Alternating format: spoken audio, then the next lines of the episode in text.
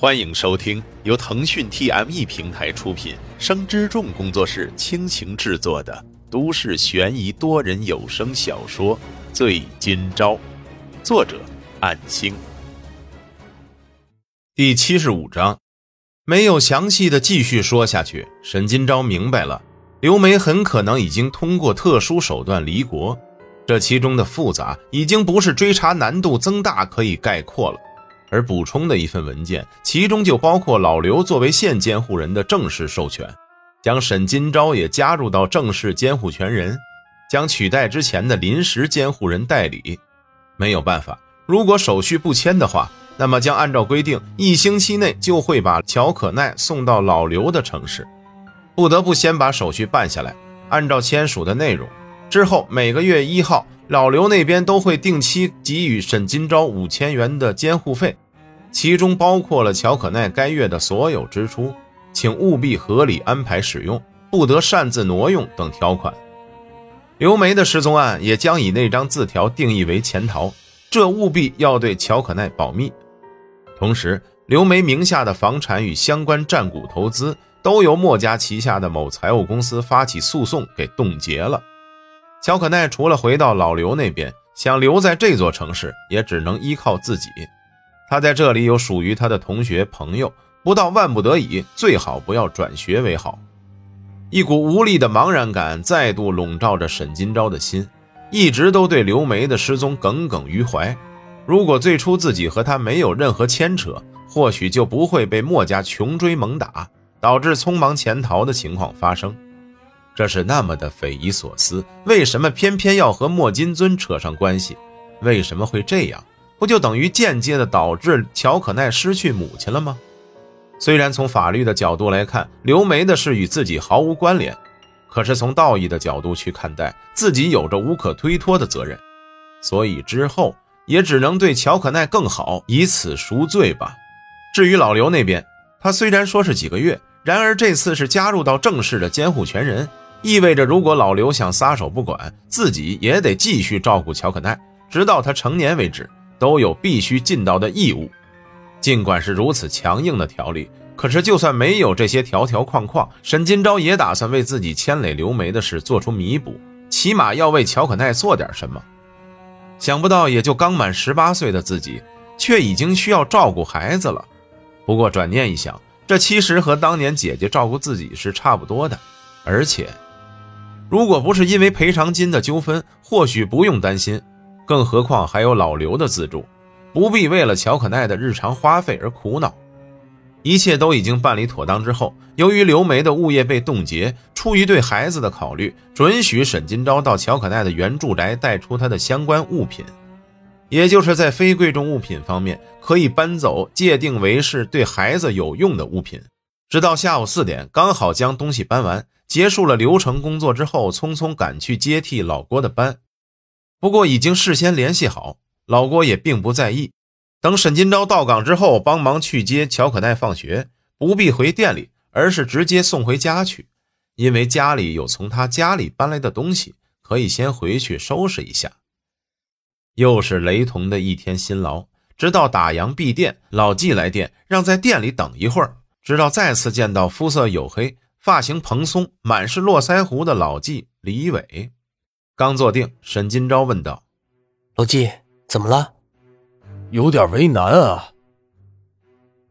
其实是这样的，今天老唐找过我了。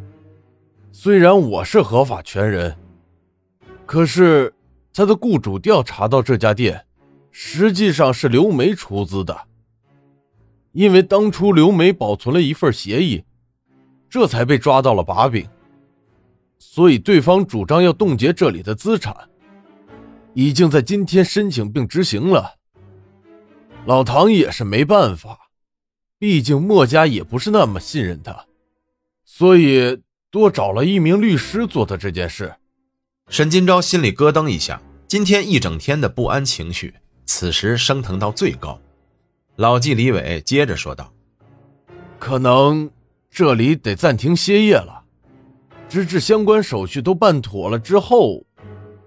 不过，我现在的资金链也有点吃紧，要直接填补刘梅在这里的出资，恐怕……我明白了，这件事你和老郭说了吗？嗯，我是刚了解情况，就直接来找你了。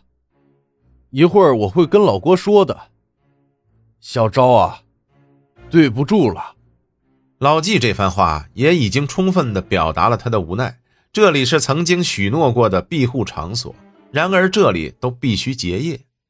沈金钊在桌下的双手紧紧地握着拳，会有这样的结果，莫金尊肯定知情，甚至就是他故意为之。失去这个办公地点之后，经济来源也就等同于被切断了。然而又能怎样呢？对方是通过合法途径逼迫这家店结业，老纪已经说得很清楚，要盘下这家店。这里的设备和装潢，包括租金和仓库等各方面，这是一大笔钱。就算老纪能拿出这笔钱，难保不会遭到墨家的报复，这才是最可怕的结果。所以，最好的方式就是接受结业的安排。一旦超过保护时效，那么就会被拍卖，或者等别人接手。这一切都将与沈金钊毫无关联，也不可能无故聘用自己。甚至这里今后还未必会继续做这样的生意。明天我们一起在这里吃个饭吧，之后就暂时休息了。老纪为难地拍了拍沈金钊的肩膀，他已经尽力了，只是想不到墨家如此的雷厉风行，逼人太甚。老纪已经先行离去，沈金钊换了衣服之后，有些不舍地从门口看向里面，这里有着令自己安心的快乐的记忆。甚至是在这里，从一个懵懂蹩脚的偷学厨子，成长为独当一面的厨师，一切都将结束了。然而，没有不散的宴席，没有不落的皇朝，没有永不打烊的店铺。熄灯，上锁。身心疲惫的沈金钊回到家，刚进门就被乔可奈用布偶吓唬。虽然没被惊吓到，却不得不假装的躲到一旁，夸张的拍了拍胸口，嬉笑着进门。看着已经被乔可奈收拾整理过的客厅，表示着赞扬。小昭哥哥，你是特地帮小奈搬这些东西过来的吗？是啊，因为小昭哥哥还没有闲钱，没办法帮你买新衣服和新玩具，只能申请帮你搬这些用品回来了。早说呀，小奈有钥匙的啊，钥匙好像弄丢了，嘿嘿嘿。本来乔可奈说到一半的时候，沈金钊脸色一变，随后附和着露出笑容。不能把刘梅的事告诉他，毕竟现在每天都过得很好，这就足够了。本章播讲完毕，感谢您的收听。若您喜欢，就请动动手指分享和订阅吧，谢谢。